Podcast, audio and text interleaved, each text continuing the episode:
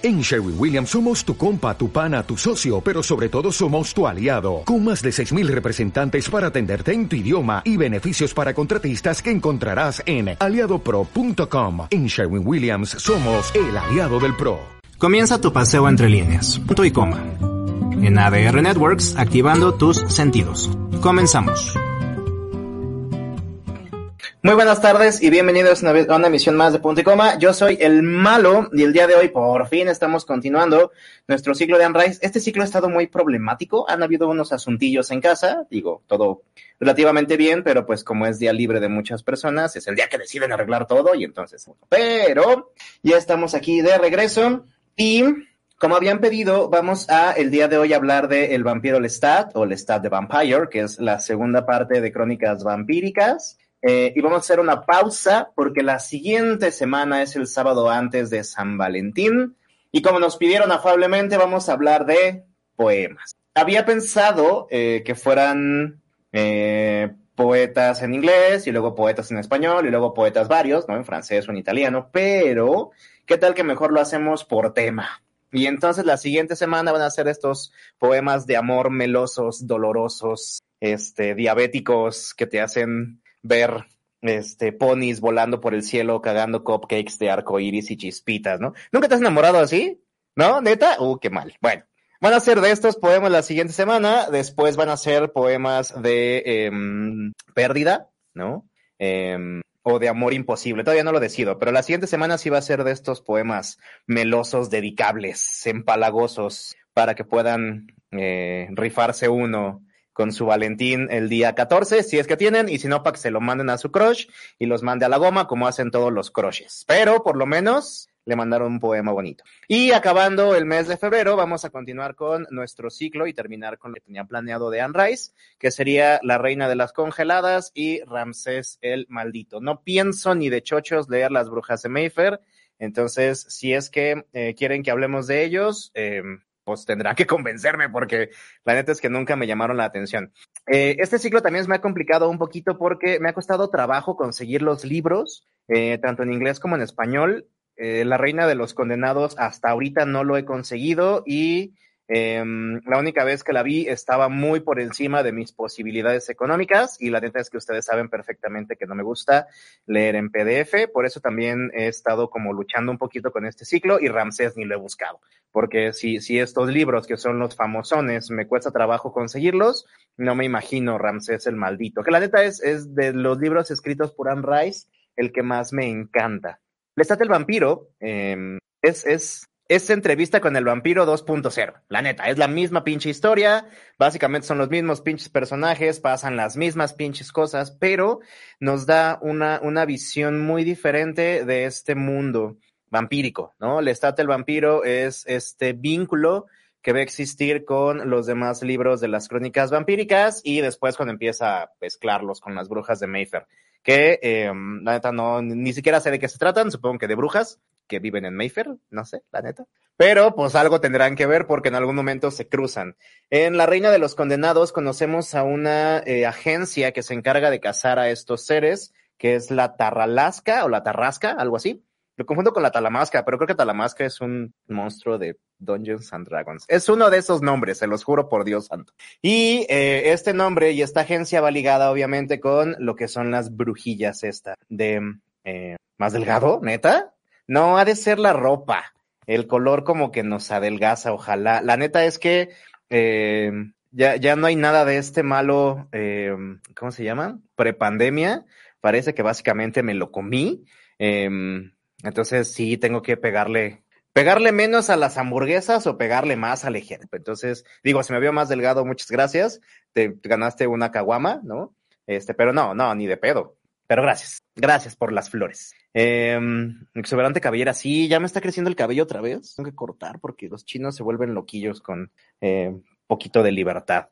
Eh, ¿Qué nos ofrece? Ah, les decía, ¿no? Que el Estate el Vampiro es, es eh, entrevista con el Vampiro 2.0.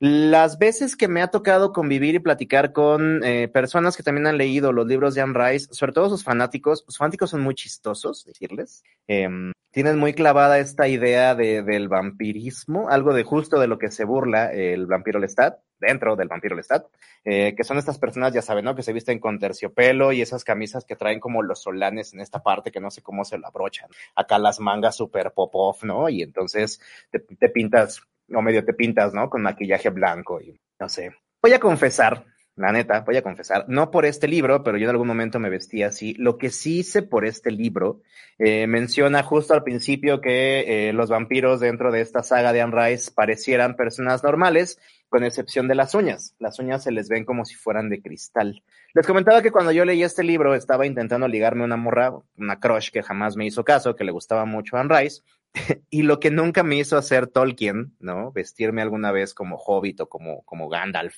que es mi personaje favorito, ¿no? Lo, más que hice fue portar, pues, el anillo, ¿no? El anillo único.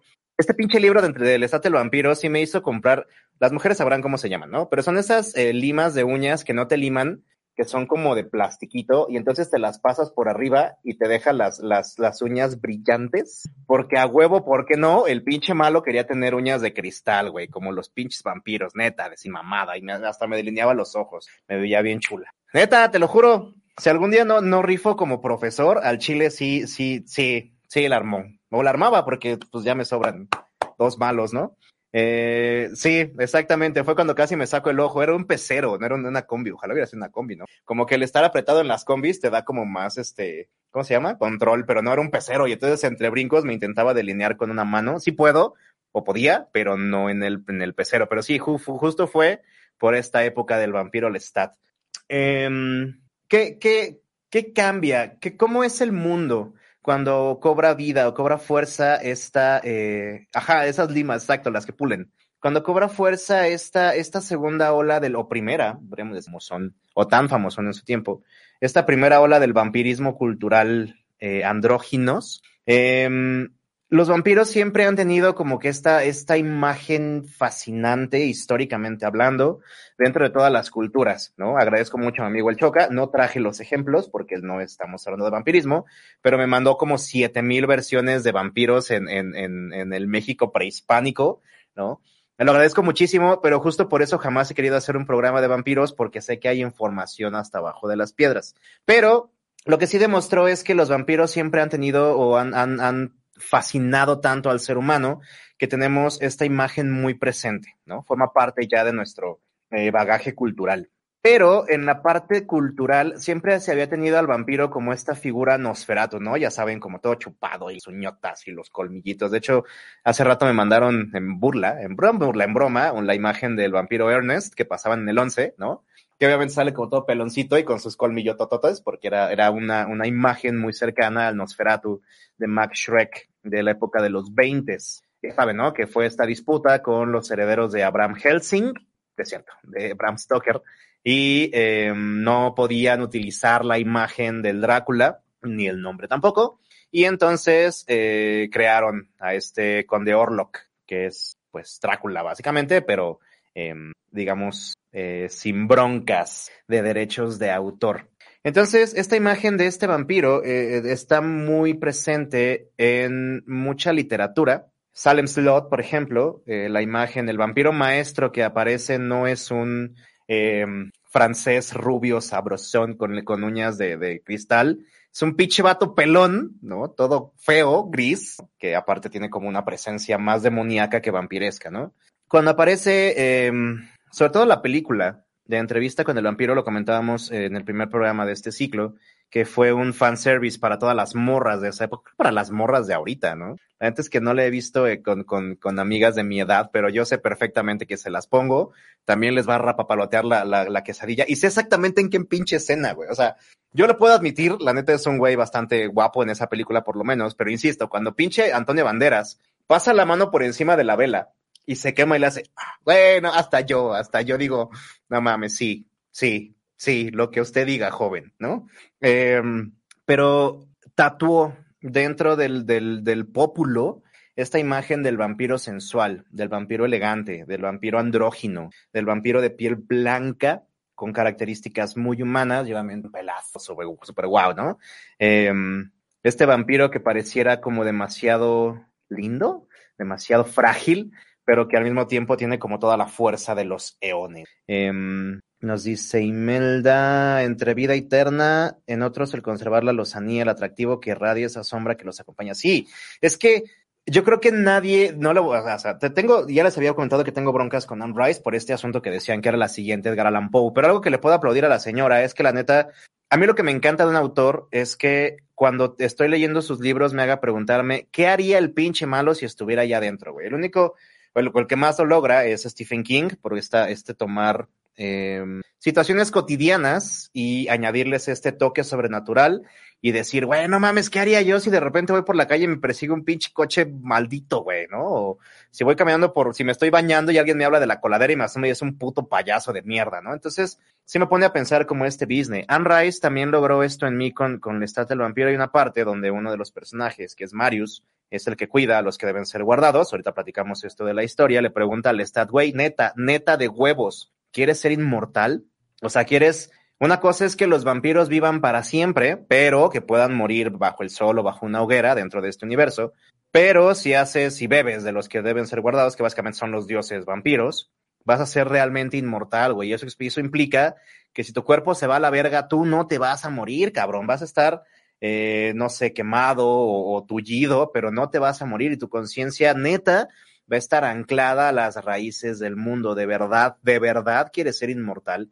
Y yo me acuerdo el malo de 17 años, 16, cuando estaba leyendo esta cosa y de repente me puse a pensar y dije, güey, o sea, neta, neta, yo podría ser inmortal. Y descubrí que no, al chile, soy demasiado depresivo para eso. Eh, a ese estereotipo, por eso cuando salen en sus formas más parecidas un vampiro literal, muchos lo desligan del vampirismo. Sí, por eso es que yo no, yo nunca lo he jugado, tengo amigos que son muy fans, pero existe un juego de rol y de computadora que se llama Vampiro la Mascarada, y entonces los separan hasta por clanes, ¿no?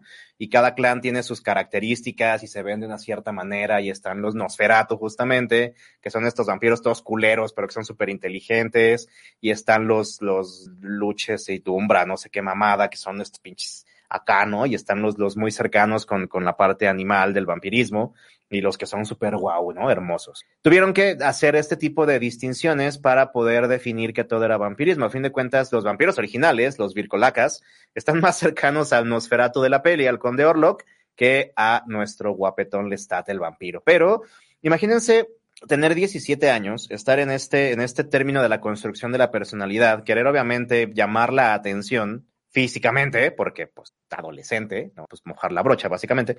Y entonces eh, meterme en este libro, ¿no? Que me narra a un carnal, obviamente es rubio y de ojos azules, el malo ni de pedo, pero eh, que de repente todo el mundo lo quiere, güey, porque sí, obviamente es el héroe, ¿no? Es el favorito de Anne Rice, se nota. Eh, por eso es la única figura literaria que yo he intentado imitar. Nada más con esto de las uñas, ¿no? Los que me recuerdan en la, en la prepa, si es que alguien me está escuchando, o, o mis amigos, creo que el Choc anda por ahí, eh, recordarán que me dejaba crecer las uñas en ese entonces y me las limaba. Eh, me duró como tres meses porque es un rollo traer las uñas largas, este, pero pues sí. Eh, y a fin de cuentas, son, sí, son asesinos. El, el, el objetivo es que algo que logró Anne Rice y que no lo había notado la primera vez que leí estos libros, insisto, estaba demasiado verde en este asunto de las corrientes quizá filosóficas y la literatura, es el humanismo tan abiertamente transgresor que nos presenta dentro de los libros. Les comentaba que entrevista con el vampiro nos lleva a este punto de la aceptación, de saber que todos tuvimos nuestra época vampírica, ¿sí? ¿Quién sabe? Eh, la mamá de Louis, no, sería la mamá del Stat, que es Gabriel, es la mamá del Stat. La mamá de Louis no aparece. La mamá de Louis está muerta, igual que su hermana y su hermano. No, es la mamá del Stat, es Gabriel, esta eh, señora que se viste de hombre y siempre trae sombrero. Sí, es Gabriel, la mamá del Stat. Eh, entonces, entrevista con el vampiro nos da esta visión de que tienes que aceptar quién eres a pesar de los convencionalismos eh, que te quiera vender la sociedad. No puedes estar toda la vida esperando y buscando agradar a todos si tú te pierdes en el camino. Entrevista con el vampiro, leerlo, eh, bueno, siempre he dicho que un libro es una experiencia más que una actividad. Entonces, eh, cada vez que yo leo un libro, no, yo soy una persona muy, pues muy, muy visual, entonces, eh, al momento de recordar cuando lo estoy leyendo, pues, en especial cuando lo platicamos aquí en punto y coma, siempre me viene como una, una imagen, como digamos, mi mente, mi memoria crea todo un espacio donde lo estoy leyendo. Leer entrevista con el vampiro es leer a la luz de las velas. Si nunca lo han hecho, eh, no lo hagan porque te, te chingas la vista muy ojete. Pero si nunca lo han hecho, leer a la luz de las velas con esa, con la luz eh, bailando todo el tiempo por el fuego, eh, es un silencio particular, la oscuridad cuando estás al calor de las velas, aún acompañado de gente, como que el estar a oscuras te da cierta reflexión, te hace, aunque estés acompañado, como meterte muy cabrón dentro, de tus pensamientos y tener como que esta, sí, esta parte introspectiva, como que la luz artificial es lo que hace, eh, lo que hace romper este hechizo, ¿no? Lo que hace es mostrarte como todo, tienes como más apertura con lo que está a tu alrededor y con las personas que están a tu alrededor. Leer Lestat el vampiro es leerlo bajo una luz blanca muy intensa en donde no puedes esconder nada. Lestat es el rockstar, Louis es el romántico, ¿no? Es el, el melancólico, es el flemático, es mi personaje favorito, obviamente, ¿no? Eh, Lestat el vampiro, como les decía, es entrevista con el vampiro 2.0. Básicamente, Lestat despierta desde la última vez que lo vimos en entrevista con el vampiro, recobra sus fuerzas y eh, lo que lo despierta es la música de rock de una banda que se llama La Noche Libre de Satán, que están practicando cerca de donde está este cabrón. Entonces, se da cuenta de que a través de ellos puede llegar al mundo, ¿no? Quiere transgredir estas reglas vampíricas de que no debes de contarle a nadie de más vampiros. Se presenta entre ellos y dice, güey, no mames, yo soy vampiro, pero no cualquier vampiro, me llamo Lestat. Y todos dicen, a huevo, perro, ¿no? Como el libro. Y entonces le dan el, libro, escribió Louis, y obviamente, este, pues se encabrona, según porque hay muchas mentiras dentro de este libro y decide escribir su, su propia biografía. Hay muchos pasajes dentro de este libro que a mí la neta me gustan, me gustan en un, grado extremo. La cacería de los lobos la, es, de los primeros capítulos, creo que es de la primera parte que platica Lestat dentro de su vida como hijo del marqués de Lioncourt eh, en Auvernia, cuando convierte a Gabriel por primera vez en vampiro eh, y se van a acostar a dormir y entonces él tiene miedo de haberlo hecho mal y de que no despierte y se le acerca, se muerde la lengua y deja caer gotas de sangre en su boca y ella prueba la sangre y se levanta para besarlo. Eh, cuando se encuentra Louis al final del libro, eso es tan increíble, ¿no? Porque el Stat es la primera vez que, bueno, por lo menos que sabemos de su boca, que le tiene miedo y el cabrón nada más va avanzando sabiendo que hay chingos de trampas y le vale pito, ¿no? Y no se deja ver hasta el momento en que el Stat dice, bueno, ya la verga, ¿no? Y abre así como la reja y nada más se mete, ¿no? Y ni siquiera se dice nada. En La Reina de los Condenados, Louis tiene un, un desarrollo todavía mucho más cañón. Eh, pero esa parte en, en, el libro es mi, de mis favoritas. Eh, toda la parte de Marius y la historia de los que deben ser guardados se me hace interesante, pero algo que sí deben de saber, si es que se van a aventar a leer El vampiro Lestat, es que se siente enorme la diferencia y básicamente están leyendo dos libros. Hasta que Lestat se separa de Gabriel, que es cuando se aparece Marius, y de ahí en adelante. Son narraciones totalmente diferentes. Se puede entender porque Entrevista con el vampiro aparece en 1985, el 31 de octubre, ¿no? Porque pues drama, ya saben. Y Entrevista con el vampiro aparece en eh, 70s. Ah, yo lo perdí. Ah, en el 76. Se tardó nueve años en escribir una secuela para este libro. Eh, se nota la evolución narrativa dentro de eh, las obras. Se ve que Entrevista con el vampiro no quería hacer una saga. Entrevista con el vampiro, si recordamos, lo escribe debido a que su hija muere de leucemia y ella afirmaba que había tenido una eh, premonición meses antes de que le detectaran la enfermedad, diciendo que su hija iba a morir con algo relacionado con la sangre. Dentro de la novela, Claudia es una representación de la hija de Anne Rice, es esta niña eterna que nunca puede crecer y que al final, eh, en su intento por vivir, termina consumiéndose, la queman, los pinches vatos del teatro de los vampiros. Eh, pero Lestat, perdón, Lestat el vampiro sí es absolutamente para comenzar la saga. Eh, de hecho, termina en un cliffhanger, que la neta ni es, en, en La Reina de los Canados. La Reina de los Canados comienza, hola, soy Lestat, Y me acuerdo porque cuando lo leí, después de leer El Estate del Vampiro, dejé un rato estos libros, me enfoqué en otras cosas y cuando regresé y leí eso, en mi, en mi mente solo podía escuchar, hola, soy Goku. Y entonces, La Reina de los Condenados, a pesar de que es un libro mucho más complejo, con una eh, narrativa más extensa y tiene una, una cualidad muy bonita, en donde cada uno de los personajes te cuenta eh, desde su punto de vista con un lenguaje diferente a lo que está ocurriendo. Ese hola soy Lestat y que mi mente sonara hola soy Goku arruinó el libro para siempre, ¿no? Entonces, cada vez que pensaba en Lestat pensaba en Goku y tú, tuvo como esa eh, irrealidad muy cercana a las caricaturas. Nos dice Imelda, como cuando ven el amanecer de nuevo en una película y lo que les provoca. Sí, eso se ve en la entrevista con el vampiro. Cuando Louis dice que por fin pudo ver un amanecer en el cinematógrafo, Híjole, es que en retrospectiva, ambas películas son horribles. Eh, entrevista con el vampiro se puede salvar, si es que lo podemos decir así, porque la neta la actuación de Tom Cruise sorprendió a todo el mundo. Yo creo que incluso a Tom Cruise, como el vampiro Lestat. Eh, Brad Pitt ha dicho fuerte y quedito que le aburría tanto estar grabando que por eso siempre trae cara como de pedo atorado. Eh, Kirsten Dunst como Claudia, la neta es que tiene momentos, pero nunca se ve esta evolución eh, a adulto, por lo menos dentro de su mente. Eh, y bueno, la, la escena de banderas, ¿no? Que es la que yo siempre refiero como el punto más erótico quizá de esa película. Yo recuerdo mucho, también debo de admitir que esa película a mí me marcó por muchos motivos. Uno, porque fue la segunda vez que vi chichis en el cine.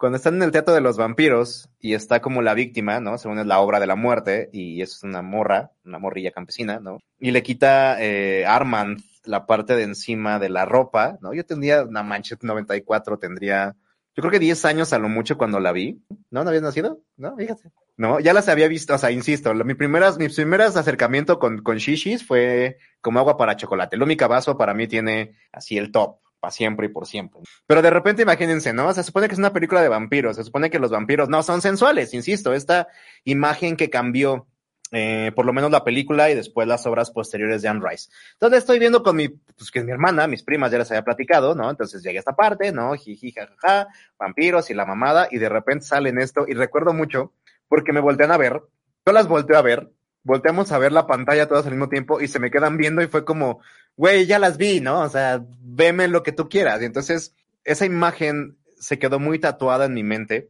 De hecho, eh, psicológicamente hablando, gran parte de, del atractivo físico que buscan las mujeres estuvo muy marcada por esta escena. Y eh, lo que despierta en mi entrevista con el vampiro como película, ahorita que lo mencionó Imelda, eh, fue, fue este, este submundo de todo lo que no podemos decir abiertamente. Por eso cuando muchos años después estudié la literatura eh, gótica, eh, inglesa, entendí por qué habían creado a estos monstruos, ¿no? Como el doctor Jekyll que mencionábamos en octubre, que es este vato que, pues la neta, no puede portarse mal porque la sociedad se lo prohíbe. Ah, pues me porto mal con mi alter ego, ¿no? Eh, lo que esto era para, esto, esto es lo que eran para mí estos vampiros, ¿no? Este amor, eh, el amor, el amor forma mucho parte de las novelas de Anne Rice. Este amor imposible que tenían Claudia y Louis, no, porque pues Claudia en, la peli se ve más grande, pero en el libro tiene seis años cuando la convierten por primera vez. Eh, y estas situaciones eróticas que viven ambos, como uno como adulto y uno como niño, eh, yo como niño, bueno, como prepubescente en ese entonces, sí, sí marcó mucho una eh, manera muy particular de manejar mi erotismo en pues, los años que siguieron, ¿no? Y hasta la fecha. Esta, este que me gustan las lolis, por ejemplo, nada ver con, con Lolita, sino este eh, físico, eh, pues a proteger, tiene mucho que ver con la peli de entrevista con el vampiro. Eh, y bueno, cuando leí el libro así fue como de, ah, ok, de aquí viene, ¿no? Como que entiendes muchas cosas. Eh, lamentablemente, cuando sale la película de la Reina de los Condenados, debo de admitir que sí estaba emocionado porque iba a ser tanto Lestat el vampiro como la Reina de los Condenados. En, en ese momento entendí que no puedes condensar tanto en tan poco tiempo. Lamentablemente, esa película es tan mala que no puedo recordar escenas más que dos. La playa llena de tiburones muertos y el final. Nakasha convertida en estatua. Es lo único que, creo que ni siquiera es de la película, probablemente sea de lo que recuerdo del libro y nada más lo estoy proyectando. Esa peli es malísima, pero es estúpidamente mala, lo tocaremos cuando lleguemos al libro. Es más, hasta la voy a ver por ustedes otra vez cuando lleguemos al libro. Dice, precisamente es el crecimiento de Claudia y es por lo que Luis sufre. Híjole, no, no, Luis sufre porque es un es un mamón. él, sufre porque siente que debe de sufrir. En, La Reina de los Condenados y al final de, del Stat del Vampiro, cuando reaparece, él, nos da al Stat su punto de vista. Luis sufre porque quiere fingir que sigue siendo humano y quiere sentirse humano todavía, eh, a pesar de que él sabe que aún siendo humano siempre había sido un monstruo. Es la eternidad. Vámonos, ya nos pusimos filosóficos. Al final esa es la pregunta, ¿qué harías si fueras eterno? ¿Qué sentirías? ¿Qué perderías qué ganarías? Creo que ese es el principal dilema del vampirismo y los libros de Anne Rice. Fíjate que la primera vez que yo lo leí te diría que sí, la segunda vez que lo leí ahorita me di cuenta de que no, que en realidad el dilema que presenta Anne Rice dentro de sus libros, por lo menos de los que yo he leído, la entrevista, Lestat, La Reina de los Condenados y Ramsés el Maldito, la, la problemática que maneja es, el, es, que es ¿qué te hace ser humano? Y ser humano es eh, mantenerte dentro de esta mortandad o mortalidad. Si dejar de ser mortal te hace dejar de ser humano, porque de repente nos damos cuenta que los personajes más humanos son los que ya no son humanos por definición. Son estos vampiros, es esta momia que vamos a, platicar en algunos sábados. Ese, son estos seres sobrenaturales, son los únicos que se dedican a preguntarse, neta, ¿quién soy? ¿A dónde voy? ¿Qué hago? ¿Qué he hecho? ¿Qué me hace ser yo? Em, siendo que filosóficamente hablando no existe nada que se pueda considerar como naturaleza humana. No existe un comportamiento, no existe una, una eh, ideología, no existe una verdad absoluta que nos pueda decir, ah, ok, yo soy humano. Damos por hecho que por haber nacido de un ser humano ya somos automáticamente humanos. Y esto no es cierto. Filosóficamente hablando, no es cierto. Filosóficamente hablando, uno se gana su título de ser humano a través de sus actos, a través de sus pensamientos, y es un pedototote. Pero de repente resulta en estos libros que los únicos que se preguntan qué son seres humanos o qué te hace ser humano, o si ellos lo son todavía, son estos seres que por naturaleza ya no son seres humanos. Y entonces el humanismo que presenta y estas, estas corrientes em, filosóficas que nos llegan a dar muy diluidas dentro de las novelas de Anne Rice, sobre todo de aquí del Estate el Vampiro, y después con La Reina de los Condenados, y después con Ramsés. Creo que con Ramsés se nota mucho más, porque con Ramsés hay una parte donde está enamorado de la hija del arqueólogo que lo vuelve a la vida, y entonces, pues se la quiere coger. ¿Qué hay más humano que eso? Y entonces están como entre sí y entre que no, y entre que te toco aquí, te toco acá, y la morra agarra y la avienta. Y el güey, pues es un faraón, cabrón, nunca le han dicho que no al perro, ¿no? Y dice, güey, ¿qué pedo? Y dice, no, no, no sácate la verga, me voy a dormir. Y entonces, antes, cuando se está yendo la morra, Ramsés le grita, güey, ¿por qué no me amas? O sea, si te trato tan bien, si estoy tan pinche sabroso, ¿por qué no me amas? Y la morra lo voltea y se le queda viendo y dice, es que no lo entiendes, que no me ama eres tú. Si me amaras, yo ya sería tuya. Y se va. Güey, leer eso fue como, oh, no mames, puto, a huevo, ¿no? Y, o sea, neta, ¿cuántas veces hemos pensado que, que, que el problema es que no amemos cuando a lo mejor no sabemos amar, güey. Lo hemos platicado como un chingo de veces, ¿no? Dice Eobase, incluso Frankenstein fue hecho de partes humanas y no por eso se consideraba humano del todo. Sí, no. O sea, también Frankenstein quería saber si tenía alma. Ya ves que cuando lo enfrenta en el iceberg le dice, güey, ¿alguna vez te preguntaste si me estabas dando un alma? De todas las partes que buscaste, ¿te interesó buscar un alma para mí? ¿No? Ya ves que dice, tengo mucho amor dentro de mí y tengo mucho odio. Si no puedo satisfacer uno, me voy a ir como gorda en tobogán con el otro, güey, ¿no? Entonces, ¿qué te hace ser humano? O sea, de verdad, ¿qué te convierte en ser humano? ¿En qué momento puedes decir, yo soy un ser humano? Tengo necesidad, o sea, obviamente las necesidades las tienen todos, ¿no? Pero ¿qué te hace a ti único dentro de la raza humana? ¿Él sí quería ser humano? No, él quería coger, o sea, él quería sentirse acompañado. Nunca buscaba ser humano. Él, se preguntaba por qué si era tan diferente a los seres humanos, tenía las mismas inquietudes y miedos y problemas y necesidades que los seres humanos. Él se descubrió humano cuando lo único que quería era saber quién era él. Dentro de la novela del Estate del Vampiro, quería amar, no, quería ser amado. Es que esa sigue siendo, va a ser siempre la incertidumbre.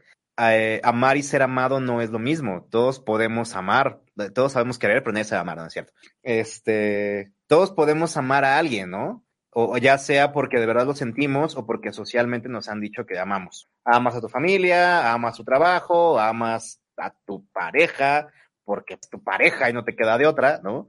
Pero ¿cuántos netas sabemos recibir amor? Sabemos decir, ok, es más, a lo mejor es un ejemplo pendejo, pero va por ahí. ¿Cuánto sabemos qué hacer cuando nos cantan las mañanitas? Cuando sentimos ese afecto y esa tensión, ¿cuánto sabemos cómo reaccionar? ¿Te quedas viendo a lo pendejo a los demás o te pones a aplaudir como imbécil o te pones a cantar? Porque no, no sabemos qué hacer. ¿Cuánto sabemos de verdad recibir amor sin tener que dar nada a cambio, sin sentirnos en la necesidad social, ontológica, filosófica, de también que tener que corresponder a este amor? ¿Cuántos podemos amar también sin recibir nada a cambio? Sin, sin, sin, sin esperar que también nos correspondan. O sea, el amor es mucho más complicado que solo amar. El amor es también saber recibir amor. Les platicaba que yo, por ejemplo, tengo un pedo en, en, en, que me traten bonito. Siento que algo me van a hacer, siento que están programando mi destrucción y es como de, no, ¿sabes qué? O sea, está chido, pero mira de allá, ¿no? Sí, uh. Este, y eso es una bronca mía, pero porque yo no sé recibir amor por muchos motivos, ¿no? Que no tocaremos en este programa. Pero de repente el Stat también se da cuenta de esto. Los vampiros, yo creo que si contara las palabras amor o sus derivados en el libro, sí llegaban más o menos a las 200 o 300, y si no es que más. El amor para los vampiros es lo más absoluto que existe porque se dan cuenta que es lo único que existe. Güey, ya no son, ya no forman parte del, del, o sea, sus familias van a morir. El mundo va a cambiar. Tienen que matar para sobrevivir, no para vivir, para sobrevivir. Lo único que les queda es el amor. Ellos lo dicen, güey, matamos por amor, no por ganas de matar nada más. No somos malos ni somos hijos de Satán. Somos únicamente nosotros. Lo hacemos por amor. Amamos a nuestras víctimas. El, el acto eh, más, más íntimo que podemos tener, porque acuérdense que en el mundo de Anne Rice a los vampiros ya no se les para el pipilín. No sé a las morras, que todavía pueden, pero a los morros no se les para. Entonces, eh, su, su acto de amor más íntimo es el abrazar a sus víctimas es el, el, el, que sus, en la reina de los condenados lo explica, ¿no? Que sus recuerdos formen parte del vampiro a través de la sangre, que su corazón se haga uno eh, mientras están succionando la sangre y van a morir. Eh, ese acto los, los, es, es, es, la parte de amor más absoluta. Y, y, y, aparentemente, o lo que dan a entender dentro de esta, de esta novela, por en particular, es que los únicos capaces de amar son justamente los vampiros porque ya no tienen un motivo ulterior, o sea, no tienen un, un, un, pa' qué amar, solo aman por amar, porque a fin de cuentas no les queda otra cosa. Um, nos dice, eh, bla, bla, bla, el conjunto de emociones, pensamientos, curiosidad, creatividad, expresión en conjunto. ¿En dónde? Eh, el amor incondicional, sí, el amor, eh, eso es lo que les muestra la eternidad. Sí, pues, la, pues es que decía René Descartes, para poder ver algo absolutamente en su esencia más pura, tenemos que quitarle todos los elementos que eh, personalmente, socialmente, emocionalmente, individualmente nosotros le, otorgamos. En el momento en que quitamos todo eso, lo que nos queda es la esencia y es esa esencia lo que nos puede, lo que nos puede decir que de verdad conocemos algo, a alguien y que de verdad amamos. Palabras más, palabras menos. Imagínense un vampiro, o sea, ¿qué, qué necesita, güey? O sea, yo creo que si lo vi en un meme me dio mucha risa, ¿no? Si llevas 100 años vivo, siendo vampiro y sigues pobre, la neta muerte, ¿no? Así el chile vale a puro pito. Pero, eh, o sea, tienen dinero, tienen conocimiento, tienen esta belleza inmanente, ¿no? Tienen uñas de cristal, que el malo sí. Alguna va a poner uñas, chingue su madre, de esas de Aniurka, así que para rascarme así con las manos desde medio copa, la verga. Nomás para quitarme las ganas. Este, y las personas únicamente son un medio si es que nada más las ven para sobrevivir. Y es lo que nos presentan en el libro, los, los, los vampiros, los inmortales, que solamente han vivido, que solamente han sobrevivido haciendo esto, son los que pierden la cordura y buscan la muerte y buscan suicidarse. ¿Con qué te aferras a la vida? Aún sin ser vampiro, güey. Siendo, siendo el malo, ¿con qué me aferro a vivir? Pues amando, ¿no? O sea, amo mis libros, amo el programa, los quiero a ustedes un chingo, eh, amo mi, mi alcoholismo, a veces, ¿no? Amo a mis alumnos, amo lo que soy, amo mi conocimiento. O sea, si neta no, no vives amando, en realidad no estás viviendo, güey, ¿no? Entonces, imagínate, es no, no, no saberlo hacer en una vida y ahora que seas pinche eterno, no, la verga, cabrón. Nos dice el señor Ubacé, entonces, ¿para qué ser eterno siendo paraguas? Híjole, pues es que la intimidad no solo es cochar, carnal, así es bien padre, pero ah, es un constructo muy, muy, eh, ¿cómo se dice? Restringi restringente si solo pensamos que hay que coger para. Creo que, creo que justo el, el, amor es mucho más allá. Probablemente eh, Anne Rice es lo que está demostrando con, con esta afirmación. A lo mejor a su marido no se le paraba, quién sabe, lo seguía amando un chingo. todo es posible en la viña del Señor. Este, pero sí, ¿no? El, el, el, la entrega que tienen estos seres, la entrega tan humana que tienen estos seres dentro de los libros de Anne Rice, la neta son, eh, por lo menos de los que yo he leído, insisto, porque sé de muy buena fuente cuando se hizo cristiana, por ahí del 2005, la neta es que bajaron mucho de calidad sus libros, cuando se volvió a negar el cristianismo, por ahí del 2011, quiso retomar este asunto de las crónicas vampíricas, eh, no sé con qué tanto éxito lo logró, pero pues como que se perdió su misma libertad al, al, al, meterse de lleno con esta ideología.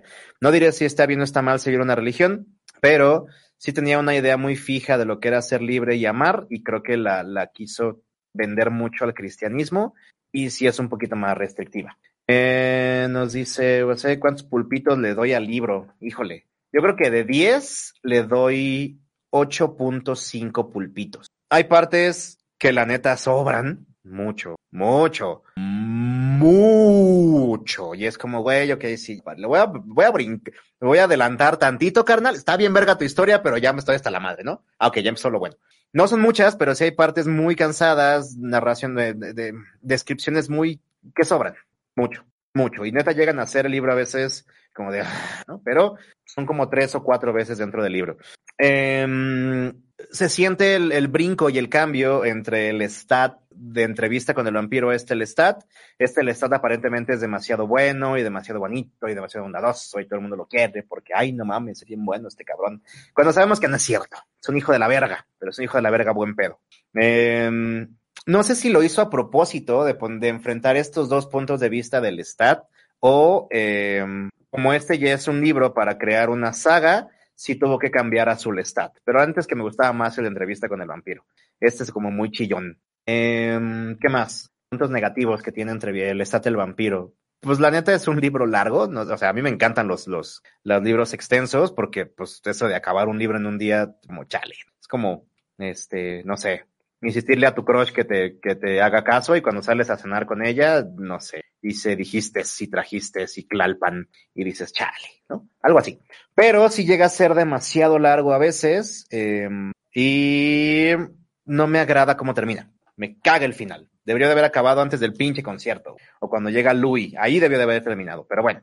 Sí lo recomiendo mucho, sobre todo si, si les gusta esta onda de los vampiros eh, andróginos. Eh, me preguntaban si esta morra ha inspirado vampiros famosos. Claro que sí. Todos los vampiros de Castlevania, desde Symphony of the Night para acá, son inspirados por este güey. Eh, todos los animes que tengan que ver con vampiros, sí o sí, sale un pinche Lestat, mínimo. Blanquito, bonito, ojos azules, güerito, sabroso el cabrón, es un Lestat. Eh, y si han visto la película de Scooby-Doo, Scooby-Doo los vampiros, creo que se pinches llama, hay un grupo de rock que se llama las Hex Girls, que son tres morras entre brujas y vampiro.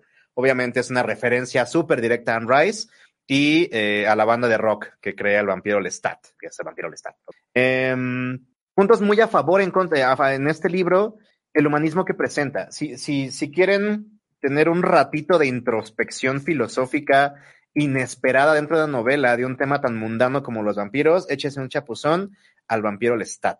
Eh, las reflexiones que hace, sobre todo sobre la identidad humana y la naturaleza humana, si existe o no existe, es muy rica, muy variada, tiene referencias de muchos otros filósofos, eh, de Rousseau, por ejemplo, con esto de la bestia noble, eh, sale Nietzsche con el nihilismo, obviamente, eh, se nota un poquito esta parte de Camus con, con, el absurdo de saber que solamente eres libre en el momento en que te vas a morir, eh, y trata todo el tiempo la naturaleza humana. ¿Qué buscamos? ¿Qué buscamos nosotros como nuestro ideal para poder afirmar a los cuatro vientos, yo soy un ser humano? Se los dejo de tarea. Eh, prepárense para lo que se viene y no es de este mundo. Saludos de Chile.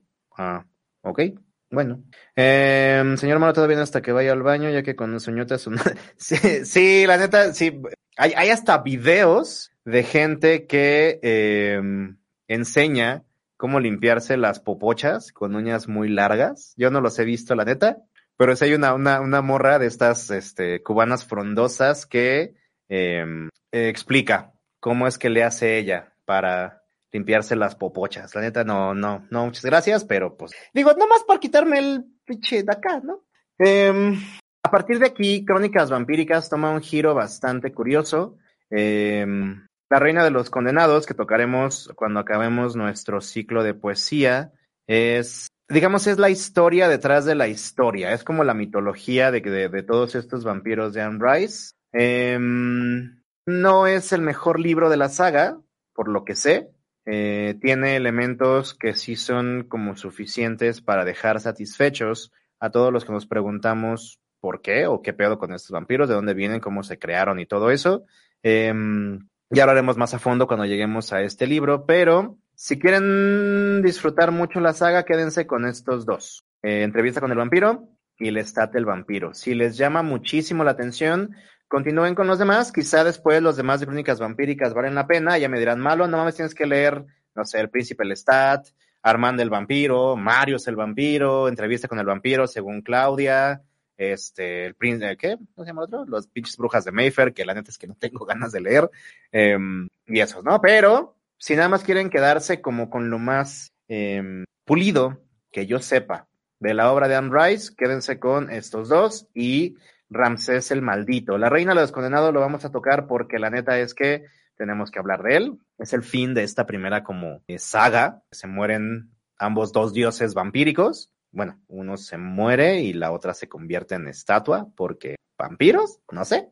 Y em, Ramsés fue una sorpresa para mí y yo sé que lo van a disfrutar muchísimo también ustedes. Entonces, como les decía, ahí se la siguiente semana vamos a hablar de estos poemas melosos, románticos, apasionados, destructivos, tóxicos, eh, no quiero decir de amor, porque muchos de ellos eran como de obsesión bien cañona, pero sí vamos a hablar de algunos poemas que pueden dedicarle a su San Valentín el día lunes 14, para que puedan tener como un, pues digamos un punto extra, para que, para que anoten. Si sí, se avientan uno en honor al malo. Después, eso es el sábado, ¿qué dice hoy? ¿Cinco? Sábado 12. Sábado 19 vamos a hablar de eh, probablemente Amores Imposibles. De hecho, eh, cuando hace dos semanas me preguntaban si podía recomendar algún poema para, para San Valentín, existe un poeta que se llama Darío Jaramillo Agudelo que habla justamente, tiene unos poemas que los engloba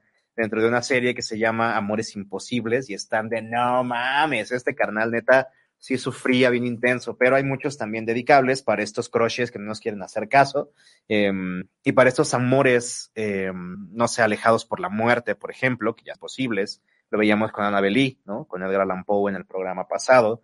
Este amor eterno, realmente eterno, que ni siquiera estas, esta puerta de la muerte podía eh, quitar. Y em, eso es el 19, sábado 26. Antes de que acabe el mes, vamos a hablar de Em, poemas de despecho. Este, estos poemas de Ojalá que te mueras y todos esos también, también existen un chingo. Eh, William Shakespeare era maestro de estos poemas. Juanita, mi amor, sabemos que se los aventaba duro y derecho a todos sus, sus este, eh, pretendientes, porque esta morra estaba casada con el conocimiento, como lo vimos. Entonces vamos a también hacer una selección de estos poemas. Es los siguientes tres programas, entonces, lo que queda de febrero, a lo mejor no vamos a meternos tanto en la vida de los autores, vamos a enfocarnos más en su obra y eh, en estos tres temas. Eh, amor romántico, amor imposible y el despecho y estas ganas de madre acá. Y después continuaremos con La Reina de los Condenados. Yo espero, eh, pues, si no lo puedo conseguir más barato, juntar en este mes para podérmelo comprar, porque sí está demasiado caro para hacer un libro tan, pues tan así, tan, entre comillas, simple. Y eh, Ramsés el Maldito, porque viene primavera y sí me gustaría hablar un poquito de eh, novelas bucólicas, si es que a ver se puede, o tenemos, es que sí me da cosa meterme a un, a un ciclo de, de, filosofía, aunque sí lo tenemos pendiente. Yo creo que nos vamos a aventar uno, chingue su madre. Ah, y aparte viene primavera y eh, pues se presta muchas lecturas, ¿no? Y eso ya lo tendremos como más adelante. Por lo pronto tenemos entonces tres sábados de poesía y eh, La Reina de los Condenados y después Ramsés el Maldito para eh, terminar nuestro homenaje a esta señora que nos dejó el diciembre del año pasado. Y donde quiera que esté, ojalá que sea muy feliz y esté bebiendo un chingo o lo que sea que hagan los muertos para divertirse. ¿okay? Agradezco muchísimo a las personas que nos acompañaron. Agradezco a la jefa que estuvo por aquí. Besotes, jefita.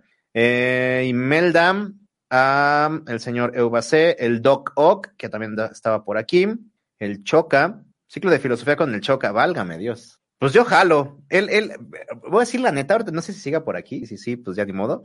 Le da pelo. Entonces, pues ya le dije, le dije que el público lo está aclamando, pero dice que en él, que se le abre, que se va a poner nervioso y que nomás va a decir que sí.